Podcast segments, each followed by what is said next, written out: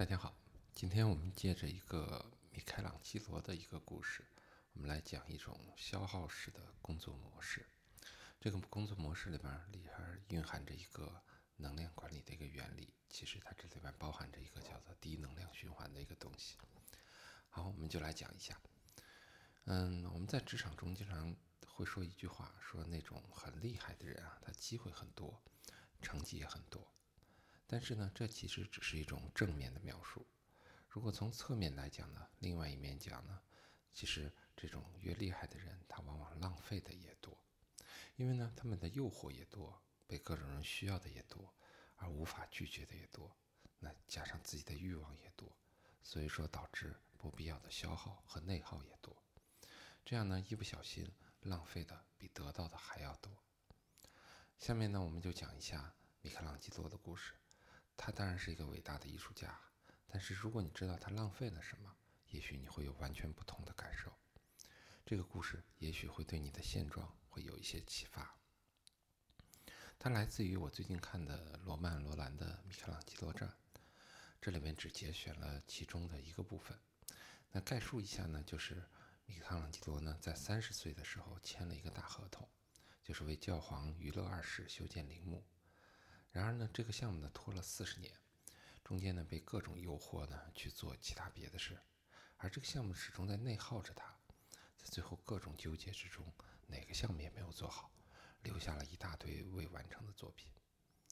嗯，引述一下那个作者的话，他说，在这二十一年中，其实就是罗曼呃就是米开朗基罗创作生涯最宝贵的三十岁到五十岁之间，他做了。娱乐二世墓上的三座未完成的雕像，美第奇家族墓上七座未完成的雕像，然后呢，啊，洛朗茶堂未完成的穿堂，然后呢，呃，未完成的基督像，还有未完成的阿波罗像，在一大堆未完成中，他丧失了健康、精力和他的信心。而最终呢，娱乐二世陵墓这个项目，就是他最早签的那个项目，在四十年之后呢。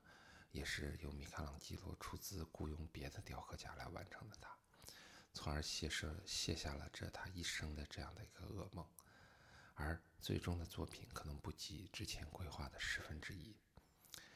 嗯，你会发现这个故事可能跟我们印象中的米开朗基罗就完全不一样了。好，我们就来梳理一下整个的主线。我们要看到的不只是悲剧，而是试着思考去什么是困住了他。第一点呢，就是一开始，甲方乙方互相点燃对方啊，这我们经常会看到这种情况。一五零五年呢，米开朗基罗被教皇娱乐二世招到罗马，娱乐二世呢要为自己修建一个陵墓，要和古罗马那辉煌的古罗马城相称的。米开朗基罗呢也非常激动，他给出了更大的计划，他说要造一个山一般的建筑，上面放着硕大无朋的四十座雕像。教皇听了这个计划非常激动，让他开采石材。当他把那些大量的石材运回罗马的时候，然后石作者说石块堆得那么高大，群众为之惊愕，教皇为之狂喜。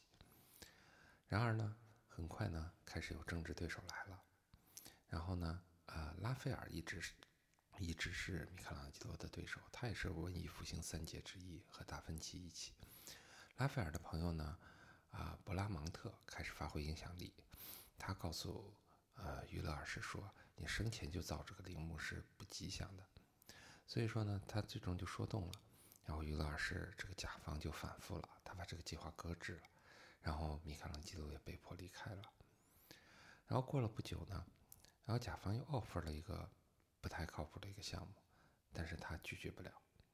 然后呢，他说：“这次我不做陵墓了。”这要为他铸造一个新的铜像，米开朗基罗说：“我不懂铸铜的，但是呢，他没有能力拒绝教皇，然后呢，他必须有学习铸铜啊，这就是很艰苦的工作。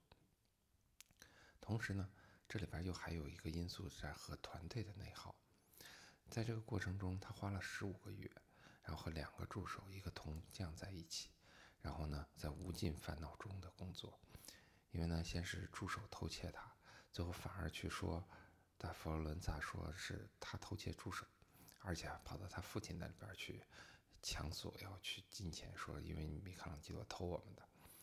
然后呢，再加上那个铜匠，其实他也是错误的信任了，发现那个人根本也不靠谱。铜像只铸到腰带部分，就一切得重新开始。啊，米开朗基罗就非常的痛苦。而这样非常辛苦的十五个月做完之后呢，这个雕像呢只有四个月的四年的寿命。在一五一一年的时候，他就被娱乐二世的敌人毁灭了，而剩余的古铜就被收去铸满了大炮。这里有一个线索，你要知道，就是对他来讲，他其实一直在和拉斐尔去做比较，而拉斐尔这时候一直在取得各种各样的成绩，而他的作品就这样一个一个的幻灭。然后呢，不久之后呢，教皇又 offer 了一个项目，但是这次又是他不太擅长的项目。然后呢，呃，这次呢，教皇让他去做斯汀斯汀大教堂的这个天顶画。呃，其实米开朗基罗是完全不懂这种壁画技术的。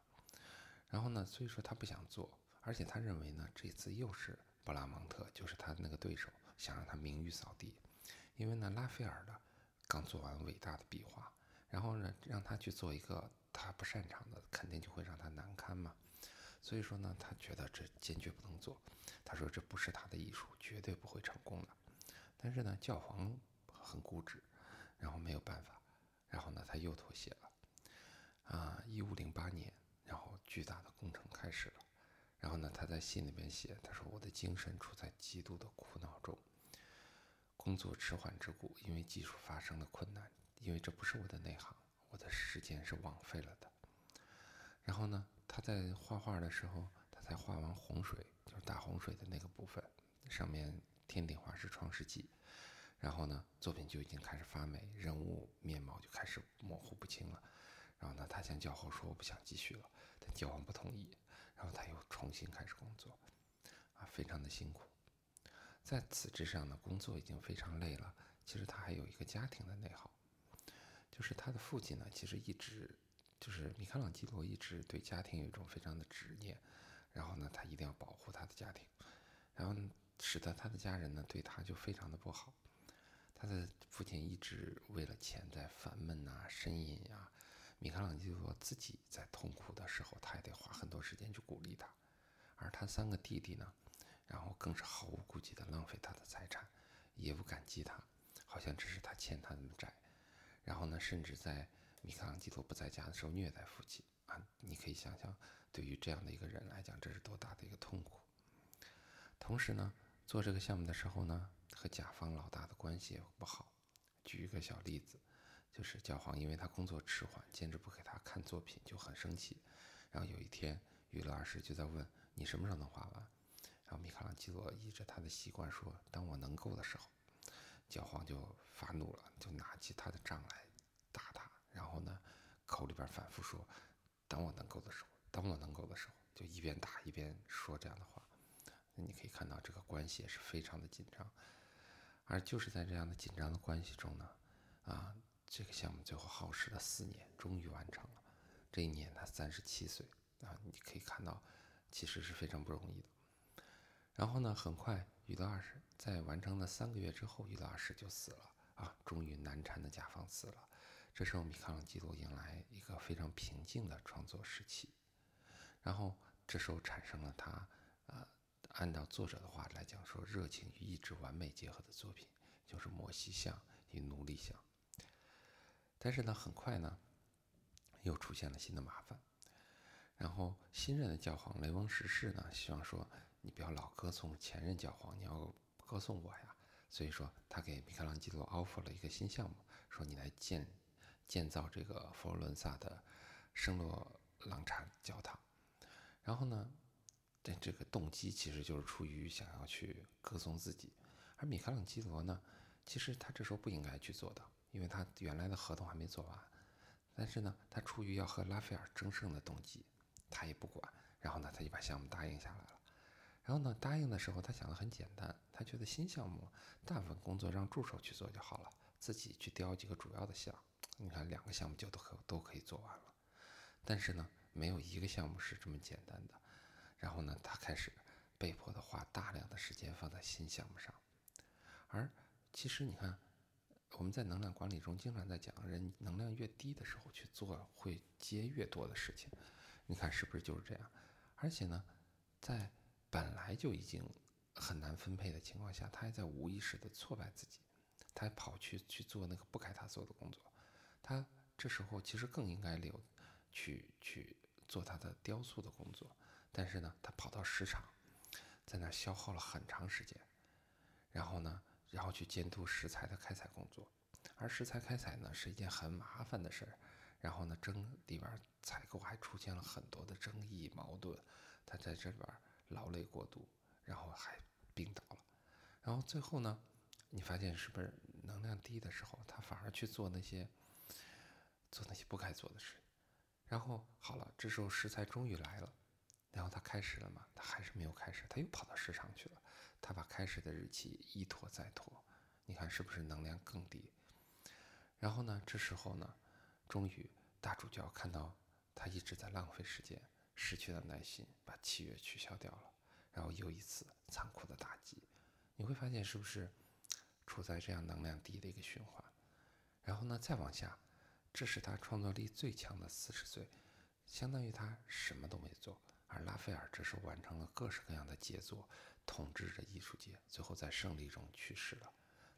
然后这十年中，他已经慢慢的快五十岁了，衰老已经来了，文艺复兴也进入到了尾声，罗马就要被蛮族入侵，米开朗基罗开始进入到觉得非常的悲剧，他被悲伤的这样的痛苦在来去苦闷着。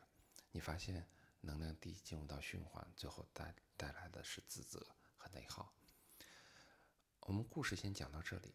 我们这里边引再引述他的一些描述，你可以看到他过得极其的辛苦。他说：“我为了工作精疲力尽，从没有一个人像我这样工作。我除了夜以继日的工作外，什么都不想。我几乎没有用餐的时间，我也没有时间吃东西。十二年以来，我的肉体被疲倦所毁坏了，我缺乏一切必要的必需品。”然后呢，罗曼·罗兰说：“他从不把自己的。”生活安排的和人性一些，他们只用极少的面包和酒来支持他的生命。他只睡几小时。当他雕塑娱乐二世的铜像的时候，他和三个助手睡在一张床上，因为他只有一张床而不愿意添置。你可要知道，这三个助手可是跟他闹矛盾的三个助手。然后呢，他老是患病。他在他的信中，人们可以看出他生过十四到十五次大病。他好几次发热，几乎要死去。他的心地是怯懦的，他为了种种的思虑苦闷，他既不能履行自己的义务，也不能把它忘掉。他说：“我痛苦死了，我做了如窃贼一般的行为。”好了，这个故事就到这里。最后来讲一下我的思考。在 Energy Thinking 中呢，其实我们经常会讲到一个循环，然后就是人的能量越低，无力拒绝的事情越多。然后越忙着不照顾自己，然后呢，这时候家里啊、团队啊、竞争对手啊，就一大堆的事挑出来来消耗你。然后呢，那是不是能量就更低了？然后呢，能量更低之后，事情是很多事情就开始拖延。拖延呢，他还会给自己再加码，再找更多的事情。然后做起事情还特别容易纠缠细节，然后专门捡那些不该做的事儿做。然后呢，最后因为自己的挫败、自责、内耗更多。然后呢？能量变得更低，然后你会发现这是不是一个循环？然后能量更低呢？能量低，他不是不做事儿了，他会找更多的事儿，他又开始找新的事儿，然后就一个在这个回路中继续的循环加强。所以说，在这个回路中就会有内耗、不照顾身体、无力拒绝、自己加码、抓小放抓小放大、拖延、项目挫败，然后呢，导致能量越来越低。你可以在这个故事中清楚地看到这个循环，然后每个要素都在不断地加强这个回路，然后呢，其实第一个娱乐二世的那个项目就已经是进入到一个循环了，到了第二个项目，然后呢，其实要做那个教堂的项目的时候，其实再次的加强，导致他的第二个快到四十到五十岁的那那几年，整个就在浪费之中。我们身处其外呢，有时候。我们会有不同的解释，那我们对主人公会怒气不争，说：“哎呀，你要可以摆脱这个甲方吧？不行，你就逃到另外的国家呀，或者你要摆脱对家里对你的剥削呀，或者在一个项目 close 前不要接新的项目呀，或者你要有领导力啊，你要授权呀，你怎么都自己做呢？但是呢，这些说的都对，但是你处在低能量的循环中呢，你能量越低，越无力拒绝，也无力改变，老项目无力结束，新项目无力开始。米开朗基罗当然取得了巨大的成就，但不可否认的是，如果他跳出这个消耗的循环，他创造的伟大要比现在多得多。好了，如果你也处在其中，那么有几点的小的 tips，然后来去我们提醒一下。第一点呢，一切的开始在于觉察到这个循环。其实，当你发现到它的时候，你就可以喊停了。如果你过去有类似的经历，你可以按照我书里米开朗基罗的这个故事线一样，把素材填进去，然后你会清晰的看到这里边有个模式在推动的。在不断的滑向泥潭。当你发现它的时候，其实你的敌人就在这重新被定义了。你就不再和你的拖延症啊、什么讨好性人格呀、纠结性格之类的在做斗争，而是你发现其中有个敌人是这个循环，而你是可以叫停它的。呃，都不要说打破它，但是至少是可以先叫停它。第二个呢，是先讨论内耗，优先于先改变什么、拒绝什么。内耗呢，永远是低能量的第一因。即使看像米开朗基罗这样的，他当然非常的辛苦，项目非常的累，但是这永远不是第一因，内耗才是。比如说他的家庭、团队、竞争对手、自我幻灭感等等，这些部分是需要先被讨论，而这个部分是能量恢复的根基。然后呢，第三个呢，照顾恢复、照顾身体，往往是最容易实现的。因为呢，在这个循环中呢，其实要改变的东西太多了。然后呢，比如说你要拒绝客户，那这个真的是很难，这个是很耗能量的。但是呢，呃，打破循环，决心休息一下，或者调一下自己的饮食、锻炼呀、休睡眠之类的，这个虽然也不容易，但是相对已经是耗能最低的、最容易改变发生的。那这是从咨询中大量得出来这样的一个结论。好，这几步做完了。你的能量就会慢慢的恢复正常，因为能量改变了，其实很多的想法就会开始改变，这时候就有了一个基础，可以继续提升到高能量的状态了。好了，我们这个故事呢就先讲到这里。我们来讲，其实你会发现在这样的一个故事中，其实它隐含着这样的一个循环。看到这个循环，是我们这次最想去讨论的。啊，如果你也对。啊，能量管理思维感兴趣，其实你可以关注啊公众号 Energy Thinking，然后其实这里边有更多的内容。好，谢谢大家，我们下次再见。